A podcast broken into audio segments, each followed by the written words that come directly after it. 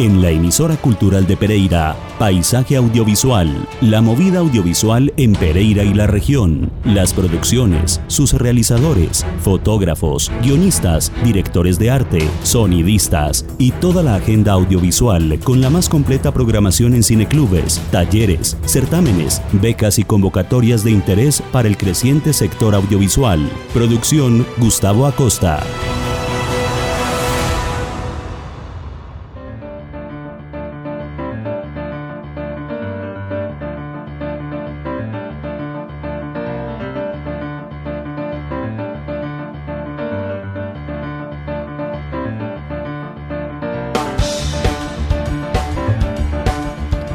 Buenas tardes, bienvenidos a la emisión número 87 de Paisaje Audiovisual. La emisora cultural de Pereira, Remigio Antonio Cañarte, es radio de interés público. Esto es radio de interés público y cultural. Esta casa radial está dirigida por Mayra Alejandra Aguirre y les hablamos eh, Gustavo Acosta Vinasco y Andrés Fernando Alzate en la producción sonora.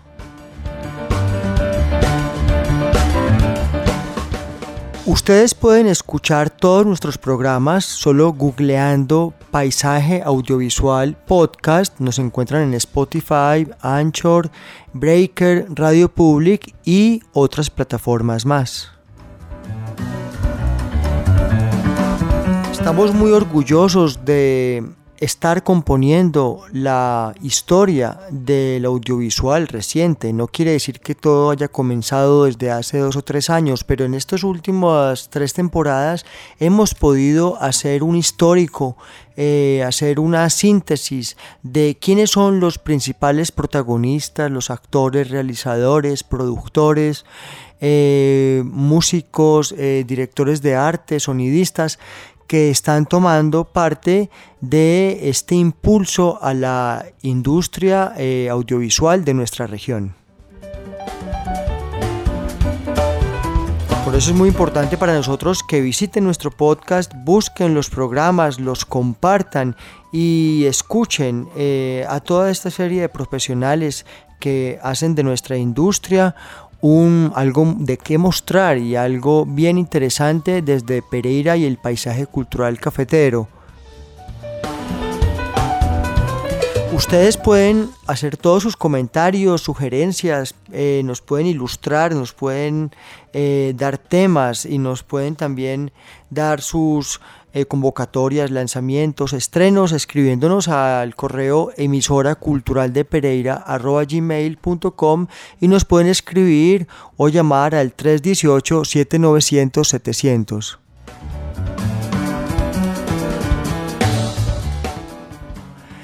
Hoy queremos em, dar un nuevo impulso a la información concerniente a las convocatorias que están en este momento cerrando y les tenemos además un tema muy especial que tiene que ver con el género, especialmente con el tema del manejo de la feminidad, de lo femenino en el ámbito audiovisual. Quédense con nosotros en la próxima media hora.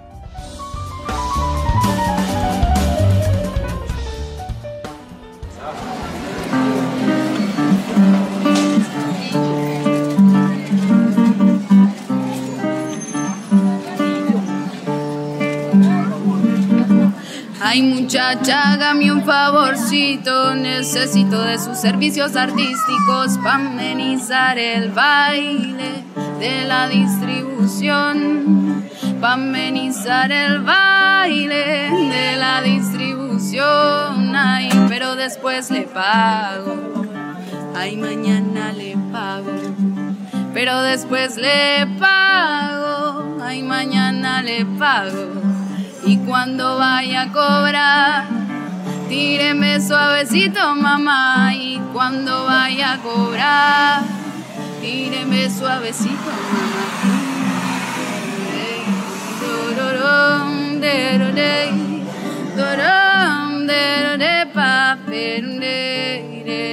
Pa, pa, pa, pa. No hay presupuesto, no hay conexión, no hay micrófono ni amplificación, pero cante mamita que usted tiene voz y ponga cuidado que hoy viene el patrón y cántele bonito y sabrosón. Para que después le vaya mejor y cántele bonito y sabrosón. Para que después le vaya mejor.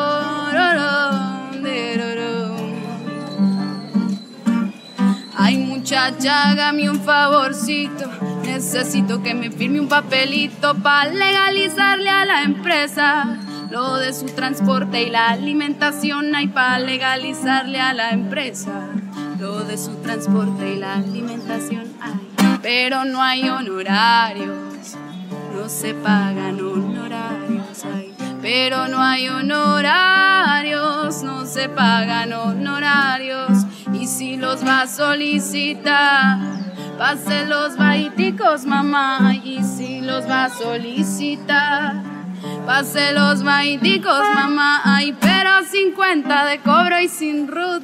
Nana y cucas, nana y cucas, pero 50 de cobro y sin rud. Nana y cucas, nana y cucas, dom, dororey, dororom, derorey, dorom, derire, pararom, perorey, dorobom, bom, perore, papororom, perorom, bey. Y no le pare bolas al sistema o a la retención. Más bien venga muchacha y hágame ese favor.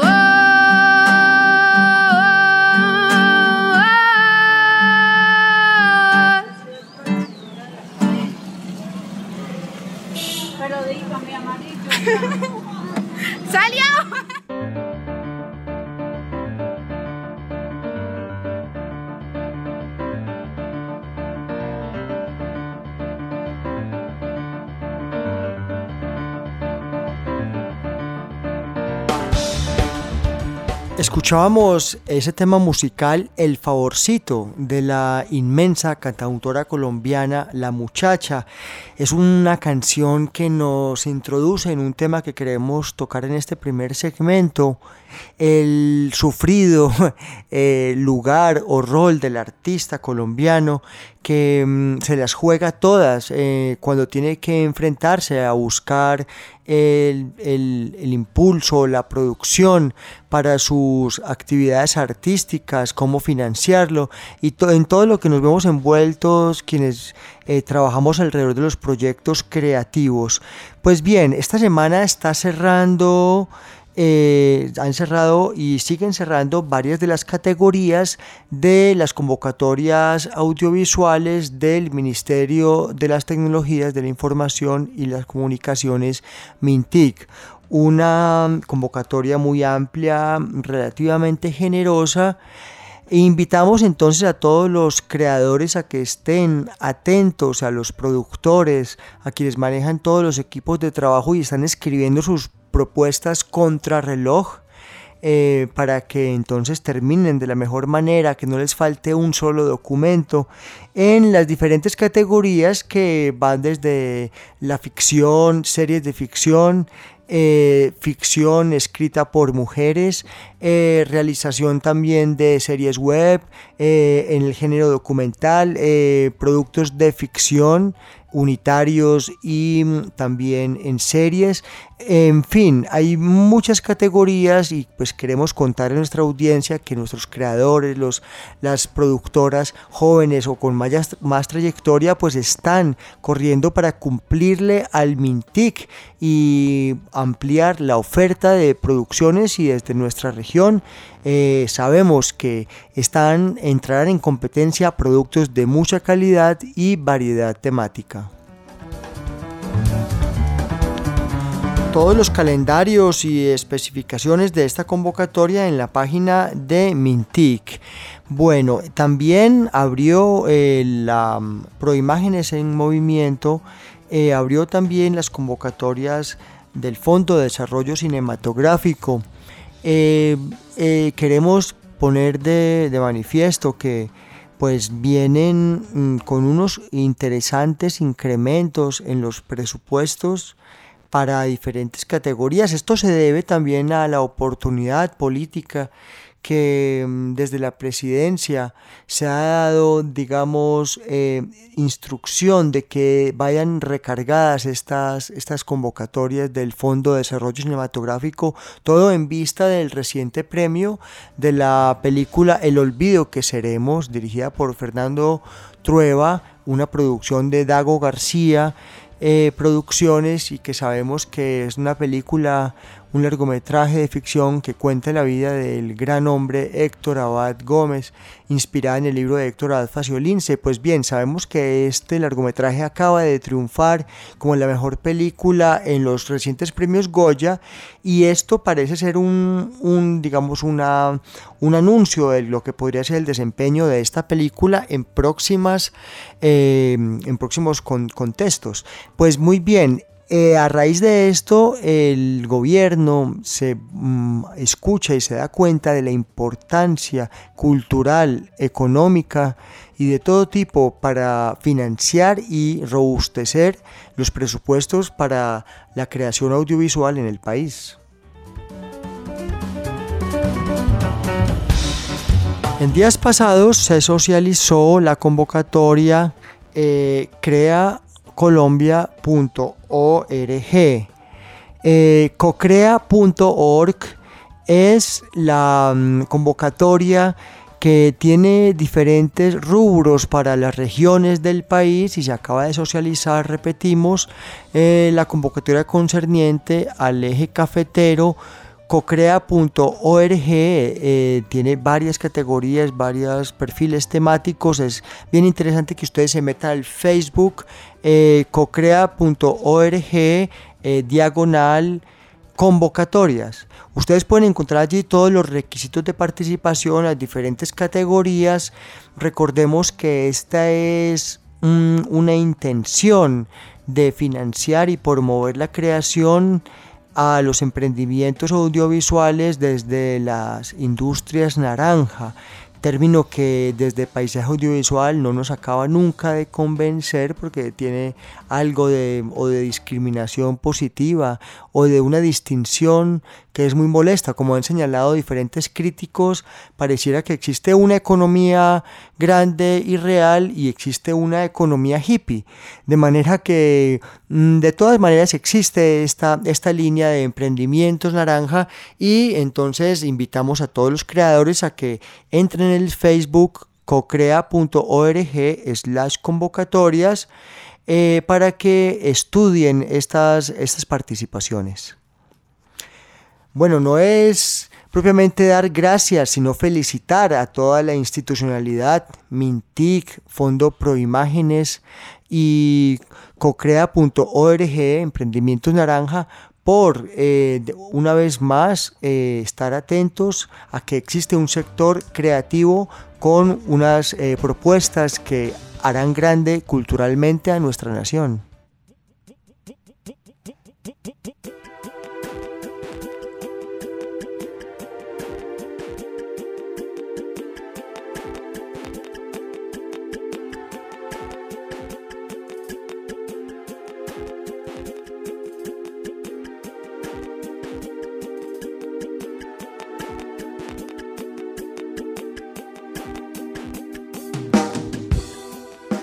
Queremos compartir con nuestra audiencia de paisaje audiovisual, hoy nuestra emisión número 87, un interesantísimo documento que ha estado circulando desde la red cinematográfica del eje cafetero llamado Guía Preventiva de Violencia de Género y Discriminación en el sector de las artes escénicas y audiovisuales. Porque en días recientes conmemoramos en nuestro país el Día de la Mujer, conmemoración que nos parece redundante pero que sin duda es necesaria y que no nos parece tardío insistir cada semana, cada mes, cada año de la vida en el tema de la equidad de género, pues sabemos que en el teatro, en el cine, en el video, a muchos niveles, se sabe y se conoce y se dan los atropellos relativos a los derechos y eh, de la mujer y sobre todo a situaciones de abuso, de acoso que generan y ahondan la inequidad entre los dos géneros. Esta guía preventiva, bueno, y además eh, no podemos hablar solo de dos géneros, evidentemente. Esta guía preventiva eh, fue escrita por Gabriela Arroyos y Fuentes, Catalina Devia Garrido, Constanza Muñoz Briones, Claudia Pérez Hernández, Carla Romero Martínez e Isidora Stevenson Burdeu. Es una guía que está haciendo carrera a nivel latinoamericano y que esperamos que en Colombia se mm, adopte no solo desde el contexto de su origen chileno y, en Sudamérica, que tienen unas industrias eh, muy avanzadas en el campo cinematográfico, sino que esperamos que a nivel nacional y especialmente en todas las regiones, y como decimos en el ámbito audiovisual, eh, dramatúrgico y del video a todos los niveles, se adopte.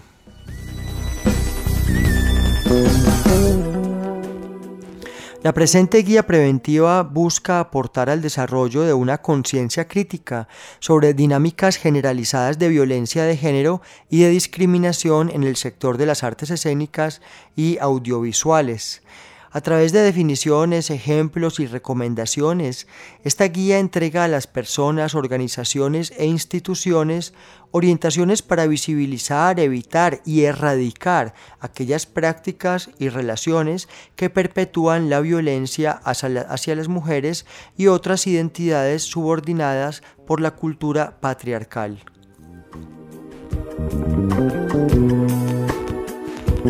El documento del que leeremos unos cuantos apartes posee un enfoque práctico y de sugerencia que ofrece a la comunidad sectorial herramientas para habilitar un cambio de la realidad actual, sin perjuicio de la aplicación de otras medidas complementarias que garanticen la debida protección de grupos y personas frente a cualquier tipo de violencia en los contextos laborales, de formación y de organización gremial.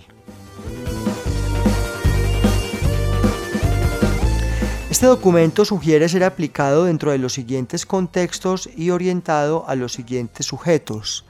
Personas que forman parte de organizaciones gremiales de los sectores de las artes escénicas y audiovisuales, quienes trabajan en el desarrollo de las artes escénicas y audiovisuales y asimismo estudiantes, docentes, ayudantes y quienes se desempeñan en cualquier cargo en espacios de formación y producción en las artes escénicas y audiovisuales.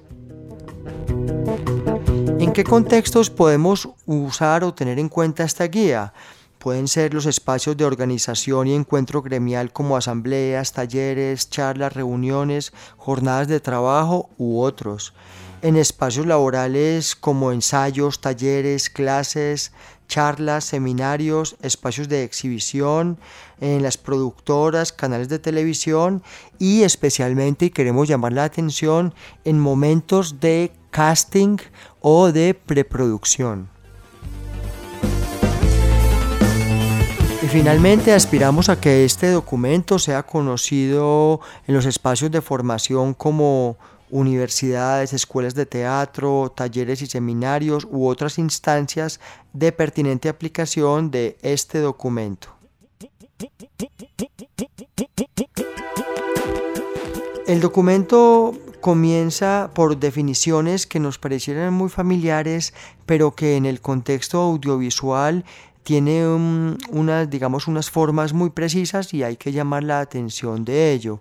Violencia laboral cuando el salario es desigual asociado a un sesgo de género en personas que cumplen funciones u ocupan cargos equivalentes en un mismo espacio laboral. Hablamos, por ejemplo, cuando se le paga más a un chico o a una persona, un joven que haga script que a una joven o a una mujer. Obstaculizar el acceso a puestos de poder o liderazgo dentro de las instituciones a personas basándose en su género u orientación sexual. Hablamos aquí, por ejemplo, cuando muchas producciones prefieren o se inclinan o se deciden a que el director del proyecto sea un hombre o el productor y no una directora. Discriminar por edad en entrevistas de trabajo, cuando muchas veces, aunque se presenten damas o mujeres o personas con mucho talento, eh, muchas veces se escoge o se inclina por varones de mayor edad. El documento define violencia mediática, eh, que se expresa cuando, por ejemplo, los medios de comunicación o cualquier representación social, a través de sus mensajes, ponen a las mujeres en lugares de subordinación o dependencia o en roles estereotipados, cosificándolas como objeto sexual o en relación de dependencia de otros sujetos, transmitiendo y reproduciendo de esta forma contenidos y valores de dominación y desigualdad hacia las mujeres. La misma definición aplica a otras categorías identitarias y disidencias de género consideradas como subalternas por la cultura patriarcal. Llamamos la atención aquí, por ejemplo, en especial en el contexto de productos comerciales donde siempre se busca imagen, una imagen femenina cosificada acompañada de intención de ventas de productos y donde las modelos generalmente son eh, puestas en escena y en pantalla eh, con, eh, digamos, apariencias tendientes a la desnudez y a la explotación de sus cuerpos. Em, este documento también habla de la violencia sexual cuando, por ejemplo, eh, en los productos audiovisuales se proyectan conductas asociadas, eh, por ejemplo, cuando se impone o se fuerza a actos de connotación sexual contra la voluntad de una persona. Atención entonces cuando queremos representar eh, en la ficción o en docudramas eh, aspectos de la vida social que evidentemente tenemos que representar, pero la pregunta aquí es cómo hacerlo siempre que quede eh, claro el mensaje de que se está mostrando la vulneración y no se está haciendo, digamos, exhibición de un acto o se está promoviendo un acto de violencia sexual. Cuando en los audiovisuales eh, se expresan conductas de acoso, abuso o violación por cualquier vía. O cuando, por ejemplo, eh, las informaciones audiovisuales involucran a una persona en actos de prostitución o pornografía sin su consentimiento. Sabemos muy bien que en el, por ejemplo, en el campo del documental, en el, por ejemplo, en las informaciones de tipo periodístico, hay que ser muy cuidadosos cuando se están tomando testimonios y de que las personas que dan sus testimonios eh, gocen de todas las garantías del respeto a sus derechos y no se estén revictimizando.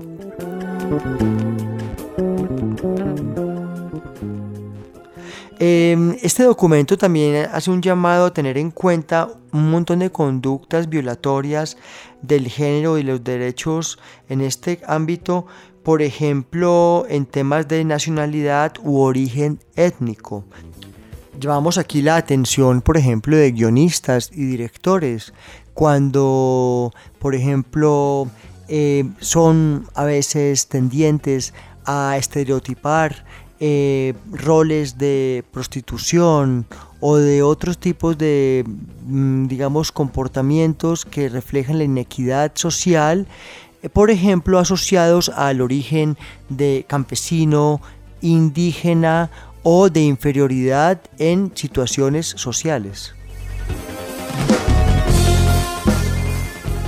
En el caso, por ejemplo, de producciones internacionales, cuando se tiende a estereotipar eh, roles como el de la colombiana, el de la latinoamericana o el de la libanesa, prostitutas, que son clichés inadmisibles hoy en día en el lenguaje cinematográfico. Em, para finalizar esta sección queremos llamar la atención sobre una serie de sugerencias para la construcción de espacios de organización gremial, de trabajo y de formación que los harán más respetuosos, igualitarios y libres de violencia de género y garantes de los derechos de la totalidad de sus integrantes. Dice el documento acerca, por ejemplo, del contacto físico. Por contacto físico se entiende la relación corporal entre personas que participan de un mismo espacio, ya sea organizacional, eh, laboral o de formación. Eh, ¿Qué sugerencias eh, otorga el documento en este ámbito? Una, el contacto físico debe ser siempre pertinente para la actividad que se está desarrollando y contar con el consentimiento de las personas involucradas. 2. En el ámbito de formación debe tener siempre un propósito pedagógico debidamente explicado por quien guía la actividad. 3. En el caso de grabaciones, castings, audiciones y otros, cuando existan escenas de connotación sexual, desnudos o escenas que impliquen violencia física, actores y actrices deben ser previamente informados e informadas en un tiempo prudente y en un espacio libre de presión donde puedan expresar de forma clara y explícita su consentimiento. Es así pues, señores directores, productores, productoras, que a las actrices y actores que participan de un casting no se les puede exigir desnudeces, em, presentaciones en vestidos de baño, mallas, etc. Y por supuesto que em, pues noticias recientes lamentables en nuestro ámbito cinematográfico nacional y periodístico pues nos llevan a invitar a nuestros creadores, directores y productores a que también eh, conozcan estas sugerencias y nunca abusen de instancias o roles de poder en sus contextos de producción. dar un besito. No, amiga. Bueno, ahí vamos. Vamos que vamos. Vamos.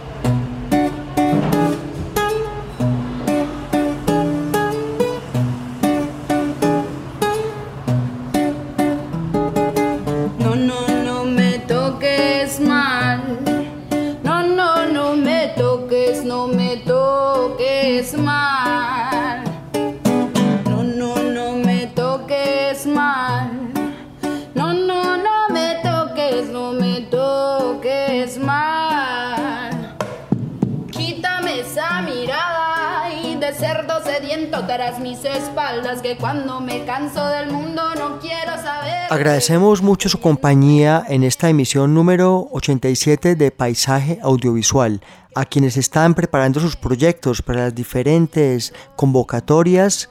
Eh, un buen remate y a nuestra audiencia una feliz tarde. no me toques más.